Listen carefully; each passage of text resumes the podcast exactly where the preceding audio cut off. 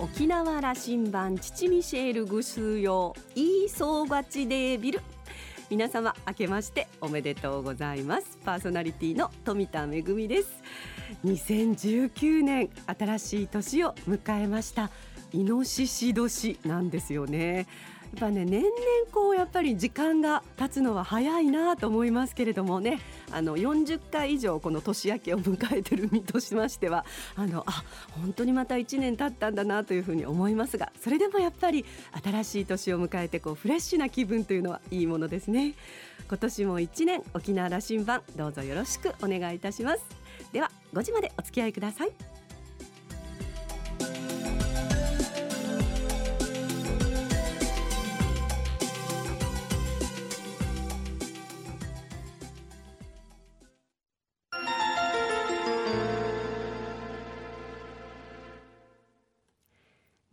港のどこかにあると噂のコーラルラウンジ。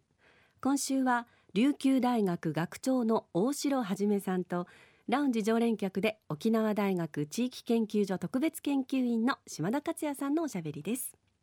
2019年最初のコーラルラウンジには琉球大学の大城はじめ学長をお招きしました。2週にわたってお送りしますが1週目のテーマは離島地域ではなく島嶼地域なんだよです。大城はじめ学長は1951年生まれ竹富町鳩間島のご出身です。広島大学大学院経済学研究科修士課程を修了。広島大学広島経済大学経済学部専任講師などを経て1989年に琉球大学法文学部助教授同学部教授アジア太平洋島嶼研究センター長副学長を歴任し2009年から第16代の琉球大学学長に就任されています。沖縄県振興審議会会長などを歴任。専門は東証経済学です。今回は沖縄振興の話題から琉球大学の取り組みそしてご出身の八重山竹富町の話題をじっくりとお話ししていただきます。それではどうぞ。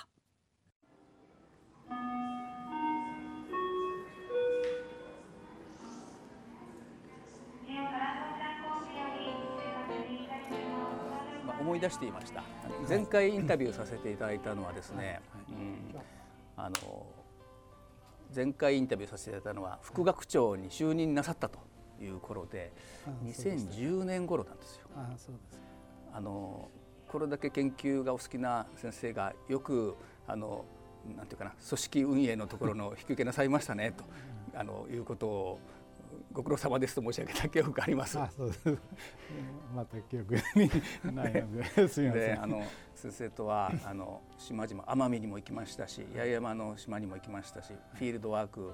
お付き合いさせていただいて、はい、あの もう20年ぐらいになります。えっと。えー、その副学長の時代も大変でしたが、はい、学長を引き受けなさったんだと、はい、いう話のところから、はい、えっと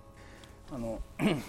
ちょっと大学の話もさせてください、はいはい、えー、先生副学長学長になられた時から、はい、あやっぱ変わったなと。あの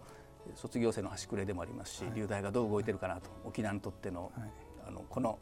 大きなパワーがですねどう動くかなと。先生あの入学生たちに URGCC と、このメッセージ出しておられますね、琉球大学こうあるからと、こういう人材になれという話を、少し先生の話から聞かせてください。あそうですか。えっ、ー、とこの URGCC っていうのは UR は琉球大学という、うん、略語を使って GCC は G はグローバルシティズン、うん、カリキュラムということで URGCC ということで、えー、これはですねあの 琉球大学を卒業したらあの卒業した学生はもう共通にこういうあの学力を有しているというあのことをあの 標準化しようということで作ったものです。で例えばあの責任感を持つとかコミュニケーション能力を持つとかですねあるいはあの社会性あるいは国際性を備えているとか、まあ、そういったのを7つの目標を作ってでそれを本人が取る科目で、まあ、科目によってあの 例えばコミュニケーション能力が強い科目もあるしであるいはあの社会性が強い 科目もあって、まあ、そういう科目を自分で組み合わせてと取りながら総合的に7つの能力を身につけた学生を出すと。そうすると国内だけじゃなくて、まあ、グローバルにも通用するということで、まあ、そういう意味でグローバルシティズンと、まあ、日本語に訳すると地球市民と でも訳すすればいいですかね、まあ、そういう力をあの身につけさせようということでこれは平成24年から実施しました、アイデアは私が、あのえー、提供してで実際に実施するまでには2年ぐらいかかったんでしょうかね。でまあここまで来てじゃあそうじゃなくてまた次のですね、えー、あの素養を入れた形で もっと国際通用性のある学生を出そうということで。ちょっと難しい言葉今使っていますが、うん、コンピテンシーっていう言葉を使って、えー、もっとあの、えー、例えば論理的思考を身につけるとかですね批判精神を身につけるとか、まあ、私自身はもっとあの全体をですねシステマティックに見れる、うん、システムシステム思考っていうのを 身につけてもらおうという、まあ、そういう学生を育てていきたいというふうに考えていますが、まあ、こちらの方は次のあの学長がやる 仕事になるかと思います。あの琉球大学らしいというか沖縄らしいあの学問の分野を追求させされておられるなと思って私はあの後ろからいつも追っかけているんですけども。えーと実はですねあの、まあ、東証経済学っていうのは、えー、まあそれそれをやってますと言ったらあの本土の学会の仲間はなんでこんな賞のないところをやるんだと 言われてはいます。そんなこと言うですか？いや言われて最先端じゃないですか。だからあのまあ今はどうかわかりませんが、うん、私東証経済学という講義をあのやってましたが、まあその時はもう全国で唯一私しか あの開講してない科目でテキストもないです。まあ自分の、えー、考えであのてまあ悪く言えば適当に講義をしていたということなんですが、えー、まああの島っていうのをですね、まあ、経済っていうのが例えば沖縄本島でも沖縄経済っていうと例えば環境とか文化とか切り離して経済だけ考えるんですね。もののあの流通とかしか考えないんですけど島で経済というと何かというと、まあ、経済ということは島にはないと思うんですが暮らしなんですよね。うん、暮らしっていうのはやっぱり自然環境の中で自然環境とともにあの ありますし祭りとかそういうのがもうずっと暮らしの中にあってでそれをあの切り離すことができないとむしろ総合的に関わってるんではないかということでまあ、そのようなアプローチで、まあ、経済学作って自分なりの学問体系作ってるつもりなんですがでその時一番あのキーワード東証学っていうのは何かっていう時に、まあ、私はだからそういう意味で住民のあの生活の知恵だっていうことをいつも言ってるんですけどね。でまあ、英語で「ウィズダム」っていうことなんですけど、えー、だからそういう島で伝えられてきたいろんな蓄えられてきた生活の知恵っていうのがやっぱり生きる術であるし、まあ、それを学問の中心に据えてやろうかと、まあ、そう。島々の住民の知恵を学問まで昇華させていく部分だったんですね。いうことをしようと今努力しているところです。あの、それは沖縄の発展とともに学問も発展してきたと僕は思ってるんですが。そうですか。えー、戦後という起点にしましょうか、ね、その沖縄の発展、まあ、復帰をの分岐点があって、えー、振興計画沖縄の振興計画はずっと先生ご覧になってこられて、うん、2019年迎えて、まあ、今回あの昨年2018年に選ばあの選出された玉城デニー知事の一番の仕事はおそらく次期、まあ、進行計画を作るということなんだろうと思いますけど、あの過去を見ながらこれからというところその進行計画に関してのコメントを先生から。はい、えー、っと進行計画まあこれまでご承知のようにあのインフラ整備って言いますかあの 格差是正とかいうことがあの復帰して30年40年言われてそれでインフラ整備をやってくると。でまあそれでかなり良くなりました。その頃までの計画には開発という言葉もありましたね。そうそう開発というのもありましたしまああのそれ悪かったっていうことじゃないんですけれどもただその流れがずっと今までありますしいわゆるハードハード的な発想しかないのでなかなかギア変えよう変えようと思うなんか変えきれないって言いましたね。変えきれないですねだからまあソフト事業っていうのをやっていかないといけないとまあハードも今後はまあ補修とかあの回収とか必要になりますけどむしろあのソフト面で例えば医療であったり、まあ、今問題になっています貧困問題とか あるいはまあ一番やってほしいのは離島振興なんですけれども、えー、まあそういうところに次の、えー、神経がもしできるということであればそういうところに重点を移していく必要があるんじゃないかとあるいは教育問題とかですね人づくりをしないといけないんじゃないかなってまあ教育に携わってるから言うわけじゃなくて、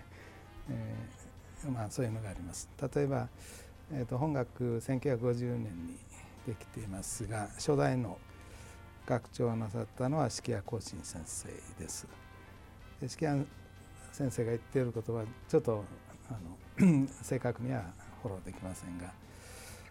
まあ、1年2年のことを考えるんだったら、まあ、野菜を植えなさいと米を植えなさいと、えー、10年先を10年20年を考えるんだったら木を植えなさいと。で100年を考えると人を育てなさいっていうまあそんな まあどこでもあるようなんですね。100年の経緯の中で人材育成あるいは教育をするべきだっていうことをもう意味軸におっしゃっていて、まあ、その通りだと思ってはおりますだから本学あの沖縄県も 今後はですねやっぱり人づくりっていうのも大事だろうしその中で人づくりを優先することによって産業振興もできるし地域町づくり地域づくりができるんじゃないかなと、まあ、遠回りかもしれないんですがそれが健全な発展じゃないかなと思ってますけどね。あの今後議論されていく次期振興計画の中心にそれがあるべきだと。少しその人材育成という部分での具体的な先生のイメージ次こうあるべきだという話をい。ただけますか？はい、えー、っとまあ、人材育成としては まあ大学もですねあの、まあ、そういう意味で改革をやれとか言われて、うん、ずっと退かれていますけれどもさっきの URGCC もその一環としてやってるんですけれど、えーまあ、人材育成っていうのは、まあ、今後は、まあ、主体的に自分で考えるあの人間を作っていく。あるいは生涯学び続ける人間を作っていくと。いうことかなと思ってます。だから従来型って言いますか。これまではこれ大学入試が一番悪かったと思うんですが知識の詰め込みをやってきた。でこれを知識じゃなくてさっき言ったように知恵をつけるいかに知恵をつけせるかという教育をしていかないといけないんじゃないかと思ってます。でそうするとインターンシップとかあるいは 島々を見て回るとかまあそういうフィールドワークをしながら学ぶ方が大きいんじゃないかなというふうに思ったりしてますね。うん、進行計画の話を少し戻させてもらって、はい、先ほど沖縄振興計画の中でも時期よりその当初地域への目配りができるようなことが大事だということをおっしゃられました。だからあの国もこれ4年前ですかあの国境離島地域ということの法律を制定して、はい、あの重要性を、まあ、あの国全体としても認識が始まった。あで竹富町がですねその中で海洋基本計画というのをまとめたんですね。はいはい、あのこの辺先生も多分助言なさっておられると思うんですけどもこの辺竹富での動きみたいなことに、はい、コメントいただけますか？えっ、ー、とまあ通常行政が 自治体があの作成策定しなければいけない総合計画というのがあるんですが、まあ、それとはあの、まあ、補完する形でですね海洋基本計画というのを町が作ったっていうのは非常に画期的だと思ってますね。で まあ、国の施策とのまあ連携で自治体が担う役割っていうのをあの、えーまあ、その計画の中には書かれていてですから、まあ、国がやるべきこともちろん県がやるべきこと市町村がやるべきことの役割分担の中で特に竹富町があの海洋っていうことに、えー、着目して作ったのはすごくこれは画期的だというふうに評価しております。えー、まああの竹富町の資源っていうのは、まあ、島は小さいですけれどもやっぱり周りの海が大きな資源ですのでただ海というのがあの あの我々ではコントロールできないという自然の 海ですのでそれ海とどう共生していくかあるいはそれをどう活用していくかという観点で作られていると思います。まあ、そういうことで非常にこの素晴らしい もう第2次までできてますので。じゃあ後輩たちを褒めてやりたい気持ちでおられるわけですね。そうです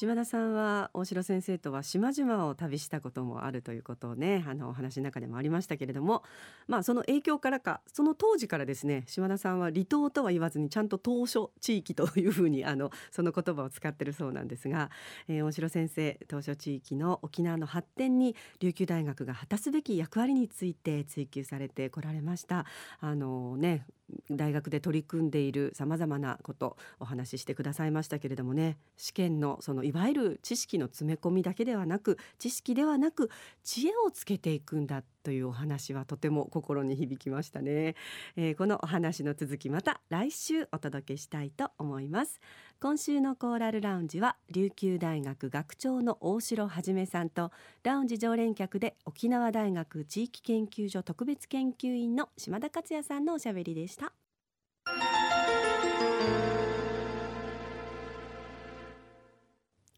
恵みのあしゃぎだよりのコーナーです。旅好きそして飛行機好きの富田といたしましては今年も1年いろんなところに行きたいないろんな飛行機に乗ってみたいなと思ってるんですけど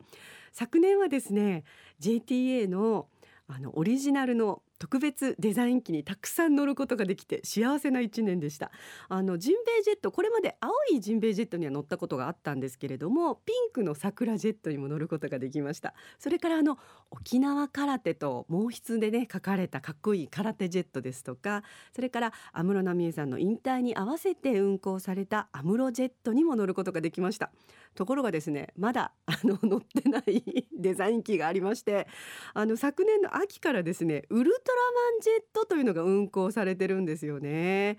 えー、日本の,、まあ、あのアニメツーリズム協会が選ぶ訪れてみたい日本のアニメ聖地の中でですねウルトラマンシリーズの生みの親の一人である金城哲夫さんの生まれたお家にあります。金城哲夫資料館が実は選ばれましてそれを記念しまして特別機が運行されています。特別デザイン機ウルトラマンジェットということで昨年の秋に運行が始まりまして今年の4月30日までおよそ半年間の運行ということなんですが私ね乗れるんじゃないかなと思ってたんですけどなかなか昨年はタイミングが合わなくて、えー、こちらの運行スケジュールは JTA のホームページであの発表されてるんですけれどもね。はい私ももうまめにチェックして ぜひ乗りたいなと思っております。我こそは乗ってみたいという方ぜひあのホームページの方で、えー、チェックしてみてください。機体の特別デザインこのウルトラマンジェットと書かれてるだけではなくて機内のですねヘッドレストのカバーにもウルトラマンが描かれているということですので楽しみにしたいと思います。今年はぜひ乗れますように。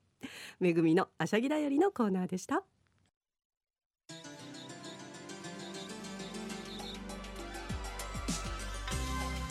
ラジオ沖縄ではラジコでの配信を行っています。スマートフォンやパソコンでリアルタイムでお聞きいただけるほか1週間の振り返り聴取も可能です。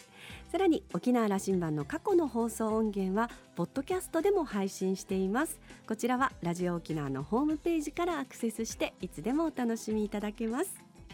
また沖縄羅針盤のホームページでは番組情報の発信のほか私富田恵とコーラルラウンジ常連客の島田克也さんのフェイスブックへもリンクしておりますのでお時間のある時にぜひこちらもチェックしてみてください。沖縄羅針盤今週も最後までお付き合いいただきましてありがとうございました。そろそろお別れのお時間です。パーソナリティは富田恵でした。それではまた来週。